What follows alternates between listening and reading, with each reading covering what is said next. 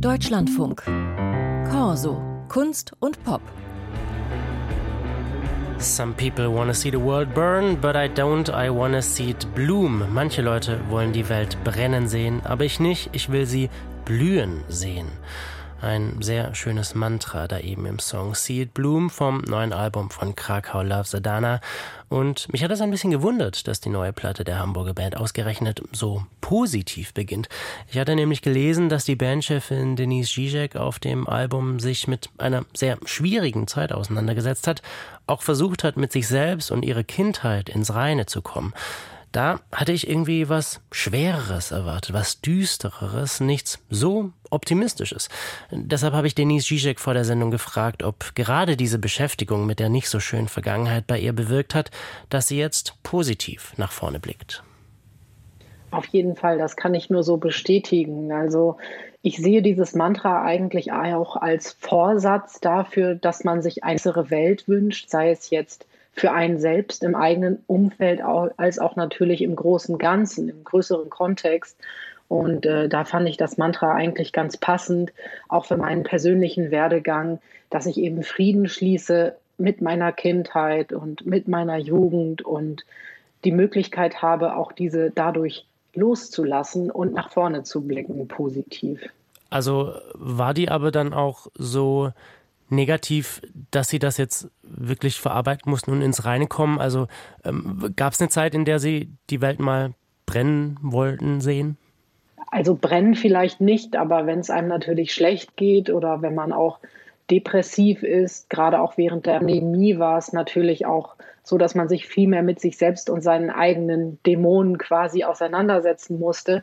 Da wünscht man sich natürlich schon, dass man ähm, diesen Frust teilen kann und im schlimmsten Fall vielleicht auch, wenn man ganz tief unten ist, dass andere Menschen vielleicht auch diesen Frust haben, einfach, dass man sich ähm, auf eine Art dadurch auch wieder mit anderen verbunden fühlen kann und sich wiederfinden kann ähm, und hinaus aus dieser persönlichen Isolation.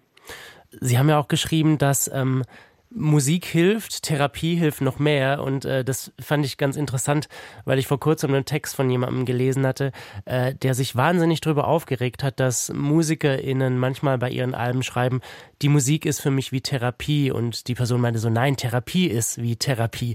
Ähm, sehen Sie das ähnlich?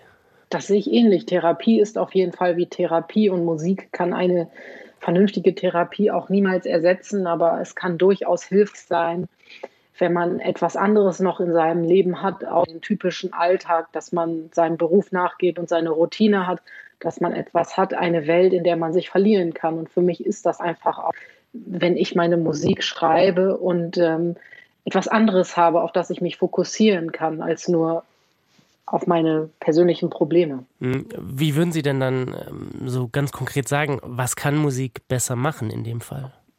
Musik hilft mir tatsächlich mehr im Moment zu sein, im Hier und Jetzt. Und ich bin auch der Meinung, dass viele Probleme, die man auch so hat, viele Sorgen auch daraus resultieren, dass man als Mensch natürlich immer dieses Bewusstsein hat und immer nachdenkt und alles hinterfragt. Im schlimmsten Fall so weit, dass man nur noch in seinem Kopf lebt und gar nicht mehr im Hier und Jetzt. Und ähm, das kann eben die Musik. Dass dadurch, dass man sich dann in dem Gefühl der Musik fallen lassen kann, wirklich abschaltet. So fallen lassen und vielleicht auch so ein bisschen die Zügel selbst wieder übernehmen, ähm, was ich ganz passend fand, weil sie ja wirklich die Zügel bei dem Album komplett in der Hand halten. Also von vom Mixing über die Produktion bis auch, ähm, dass sie es komplett ohne Label veröffentlicht haben, ist das ja wirklich ähm, alles, alles in Eigenregie von vorne bis hinten entstanden. Ähm, wie kam es dazu? War das so ein Drang, unabhängig zu sein oder wie ist es passiert, dass Sie das Album auf diese Art und Weise jetzt veröffentlicht haben? Also ich veröffentliche ja schon selbst seit 2015 und produziere auch alles selbst. Aber für mich ist einfach der springende Punkt, dass ich nicht möchte, dass mir irgendein Label oder ein Management vorschreibt, wann und wie die Musik veröffentlicht werden muss, sondern da möchte ich wirklich freie Hand haben und ähm, lass mir da auch nicht gerne reinreden, bin da vielleicht auch etwas stur. Hm. Aber das ist eigentlich der springende Punkt, zumal ich oftmals auch, auch insbesondere bei diesem Album das erste Mal so eine Vision hatte, wie es klingen soll. und ähm, wie es sich anfühlen soll und wenn man die Musik hört. Und das wäre natürlich nicht möglich gewesen, wenn ich jetzt irgendwem anders die Zügel in die Hand gegeben hätte. Haben Sie da in der Vergangenheit so schlechte Erfahrungen gemacht? Ist das wirklich so, dass einem da teilweise so reingequatscht wird und man sich nicht wehren kann, dass man nachher mit dem Endprodukt also nicht äh, unglücklich, aber vielleicht nicht ganz zufrieden ist? Auf jeden Fall. Also das Vorgängeralbum Follow the Voice ist eigentlich so ein Kandidat, was nach so einer eher ungünstigen Erfahrung entstanden ist. Wir hatten ein Plattenlabel aus Los Angeles und ähm, ich war auch immer ein sehr großer Fan von diesem Label. Und es hat wirklich zwei Jahre gedauert, bis überhaupt die erste Single, die dann auch Follow the Voice war, veröffentlicht wurde, produziert von einem Produzenten, dem auch dieses Label gehört. Aber ich hatte da nicht wirklich Mitspracherecht. Ich wurde da vor vollendete Tatsachen gestellt und die Musik hat mir, als ich sie das erste Mal gehört habe, auch wenn ich so ein großer Fan war, überhaupt nicht gefallen. Also ich konnte mich da gar nicht mehr wiederfinden in meiner eigenen Musik. Und das war für mich eigentlich schon ein Faktor, dass ich gesagt habe, das muss ich jetzt nicht nochmal haben, sodass ich das dann nochmal alles in Eigenregie neu aufgenommen und veröffentlicht habe. Ich muss allerdings dazu sagen, dass jetzt bei dem aktuellen Album auch noch einige andere Leute mit mir zusammengearbeitet haben. Das sind befreundete Musiker von mir, die auch zuvor in der Band Chromatics gespielt haben. Und das war dann auch ganz wichtig für mich, auch damit meinen Frieden zu schließen, dass ich gesagt habe, es ist doch möglich, dass man auch eine Kooperation mit anderen Musikern machen kann, die funktioniert und die sich gut und die sich richtig anfühlt. Ist ja auch interessant. Also Chromatics waren ja auch auf diesem Label, das Sie gerade angesprochen haben, Italians Do It Better, haben sich da auch dann verabschiedet, nachdem es mit diesem Labelchef ähm, Ärger gab. Ist das quasi dann auch so ein bisschen ein Zusammenschluss, also schweißt es zusammen, diese vielleicht schlechten Erfahrungen mit diesem Label, dass man sagt, wir zeigen es jetzt mal erst recht, dass wir es zusammen können?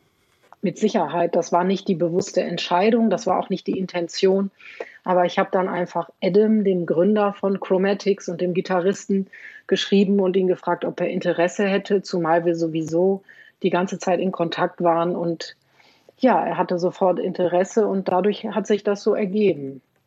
Was würden Sie denn sagen, jetzt gerade im Vergleich zu dem Album davor? Was war soundtechnisch Ihre Vision, die Sie jetzt umgesetzt haben, wo Sie gedacht haben, da will ich jetzt mal was wirklich auch ein bisschen anders angehen, ein bisschen anders machen?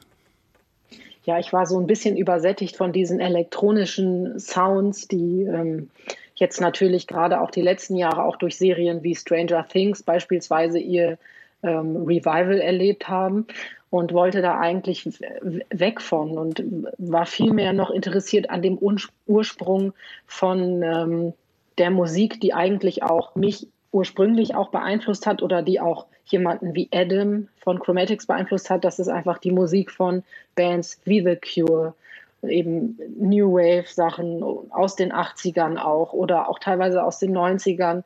So Bewegungen wie Shoegaze, die ja eigentlich eine Weiterentwicklung dessen sind, wo ja auch gerade so Bands wie My Bloody Valentine ja wirklich sehr entscheidend waren. Und das war eigentlich da die Richtung, in die ich gehen wollte mit dem Sound für das Album. Und diese Einflüsse, die hört man auch in einem Song, den wir jetzt noch hören vom neuen Album Ocean Flower von Krakau Love Sedana. Einer der Songs, die Denise Zizek zusammen mit Ex-Mitgliedern der Band Chromatics aufgenommen hat, When the Storm Comes.